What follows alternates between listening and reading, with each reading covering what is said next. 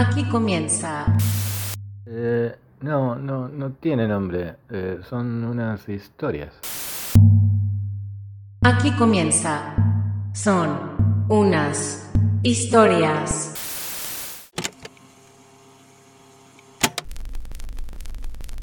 El 4 de octubre de 1957, la Unión Soviética logra lanzar con éxito el Sputnik 1, el primer satélite artificial en ponerse en órbita terrestre.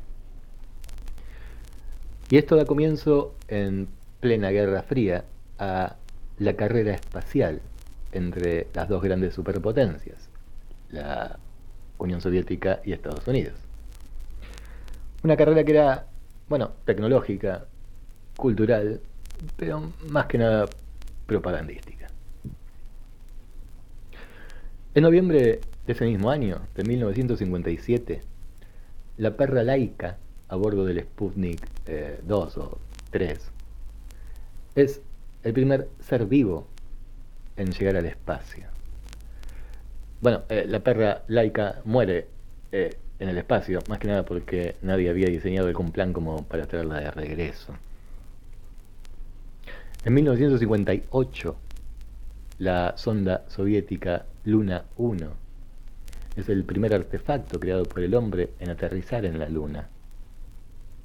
En 1960, a bordo del Sputnik 5, los perros callejeros Belka y Strulka, que en Rusia son tan famosos como acá Manuelita.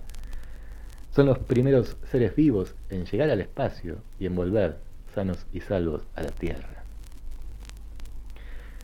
El 12 de abril de 1961, el cosmonauta ruso Yuri Gagarin se convierte en el primer ser humano en alcanzar el espacio exterior.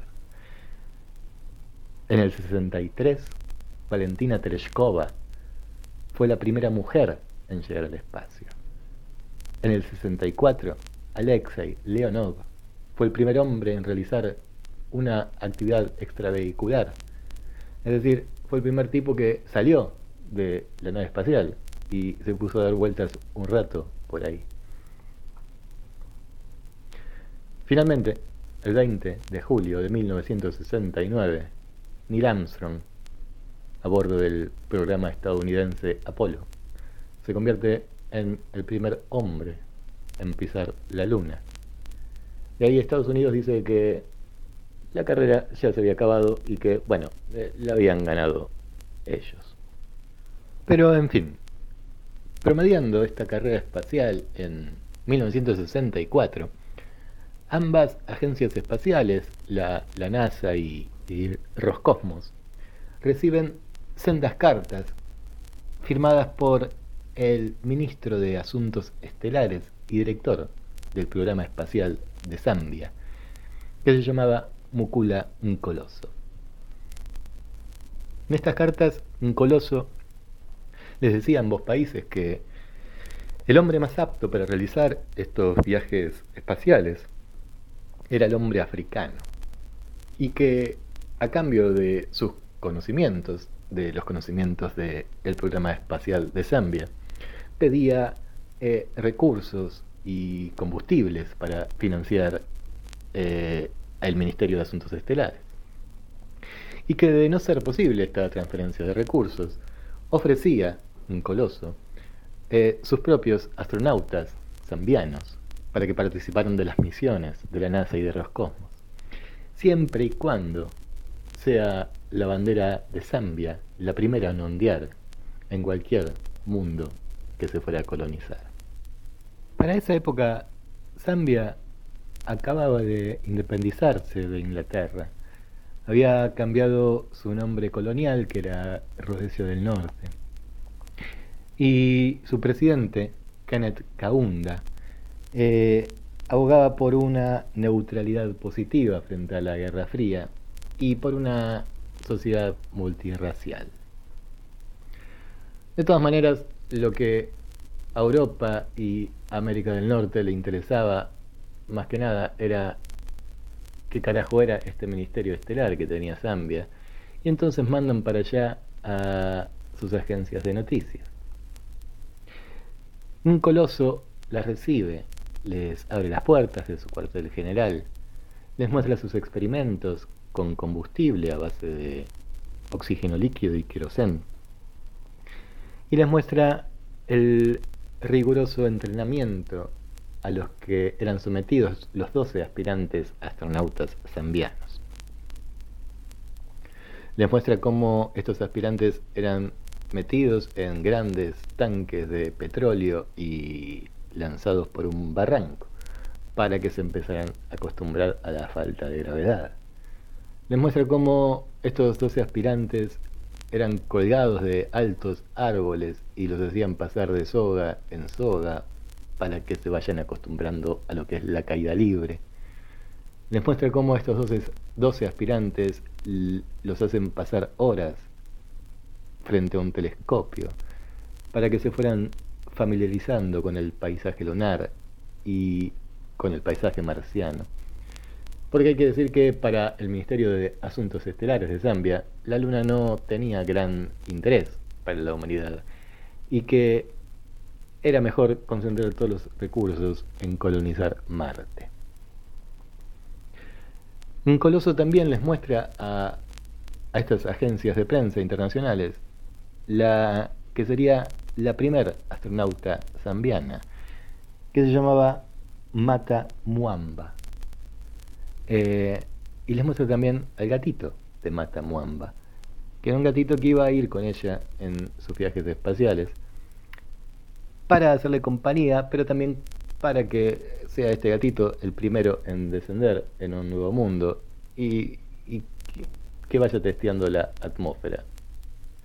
Cuando, bueno, cuando estas noticias de el programa espacial de Encoloso llegan a Europa y Estados Unidos, más que nada sirvieron para que los sectores más reaccionarios y, conservadores eh, tuvieran ciertos argumentos en contra de la descolonización de África. En fin, para 1969 el Estado de Zambia anuncia que el programa espacial estaba discontinuado, más que nada por falta de recursos.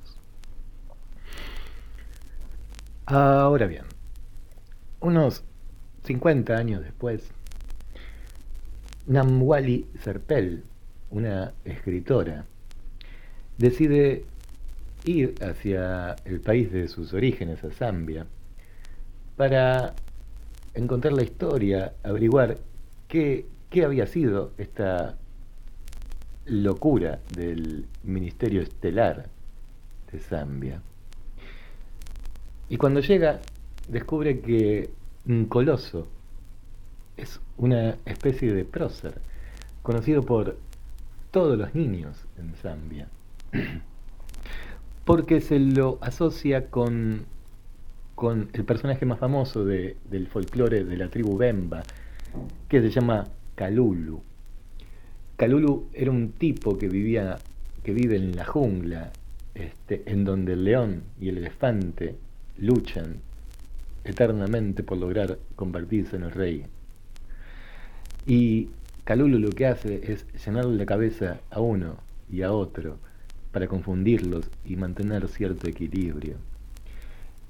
Y lo hace, y logra este equilibrio porque sus palabras tanto pueden significar lo que está diciendo como lo contrario o como las dos cosas a la vez. Parece que la lengua bemba funciona un poco así. En la lengua bemba no hay una palabra para decir sí y otra para decir no, sino que hay dos sís. Un sí que significa sí, otro que significa no y otro que significa sí y no. Cuando Nanguali Serpel deja de hablar con niños y se pone a hablar con jóvenes, descubre que todo el mundo en Zambia sabe que el programa espacial de Coloso no era más que una fachada, que lo que trataba de hacer era ocultar campos de entrenamiento para distintos movimientos de liberación africanos. y que todo el mundo sabe en Zambia que de estos campos de entrenamiento salieron los futuros revolucionarios que lideraron Angola, Mozambique, Zimbabue. Y la pregunta de esta, eh, esta semana no hay pregunta. La, la consigna de esta semana es vayan ustedes y googleen y traten de encontrar un dibujo animado sobre nuestros queridos amiguitos perros callejeros Belka y Strelka. Y bueno, vean en ruso a ver qué se pueden enterar de la maravillosa carrera espacial soviética.